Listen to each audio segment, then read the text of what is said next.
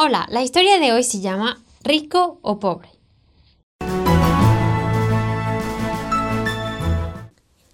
Cuando tenía 15 años, mis padres me enviaron a trabajar al campo para que me diera cuenta de lo difícil que es la vida, ya que no estaba consciente del privilegio que era el poder haber nacido en una casa en donde nada faltaba.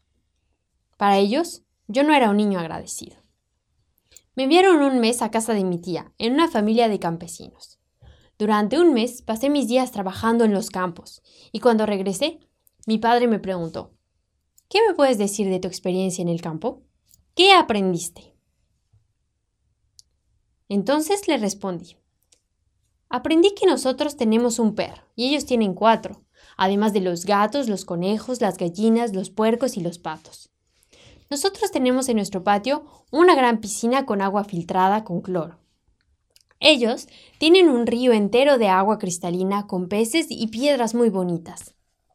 Nosotros tenemos una instalación eléctrica en nuestro jardín. Ellos solo tienen la luz de la luna y las estrellas para alumbrar el camino en las noches. Nuestro jardín llega hasta el muro, el de ellos hasta el horizonte. Nosotros comemos platos de cocina ya preparados. Ellos Escogen la gallina, los huevos, el puerco y lo cocinan todo. Nosotros escuchamos música en discos o en la radio y la, televisión. Ellos escuchan constantemente la sinfonía de los pájaros, grillos, cigüeñas y de muchos otros animales. A veces también escuchan al vecino que canta mientras trabaja la tierra. Nosotros utilizamos el microondas. Ellos saborean todo cuando sale caliente del fuego lento. Para protegernos, nosotros vivimos adentro de grandes muros y alarmas, cargamos llaves y conocemos de memoria códigos.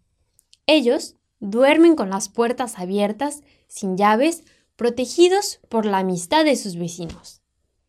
Nosotros vivimos pegados a nuestros teléfonos, a nuestro ordenador, a la televisión. Ellos están conectados con la vida, el cielo, el suelo, el agua, la naturaleza, los animales.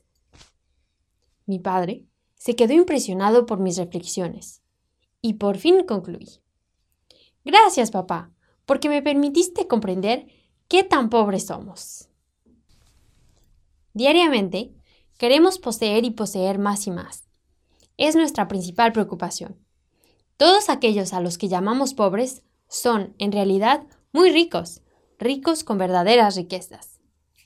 La Biblia dice en Mateo capítulo 6, versículo 19, no os hagáis tesoros en la tierra, donde la polilla y el orín corrompen, y donde ladrones minan y hurtan, sino haceos tesoros en el cielo, donde ni la polilla ni el orín corrompen, y donde ladrones no minan ni hurtan. Porque donde está vuestro tesoro, allí estará también vuestro corazón. El señor Gary Sinder dijo, la verdadera riqueza es no necesitar nada. Un proverbio latino dice, estar contento de su destino es la mayor riqueza.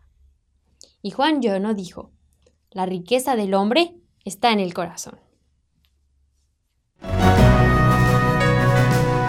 Encuéntranos de nuevo para escuchar una nueva historia en www.365historias.es.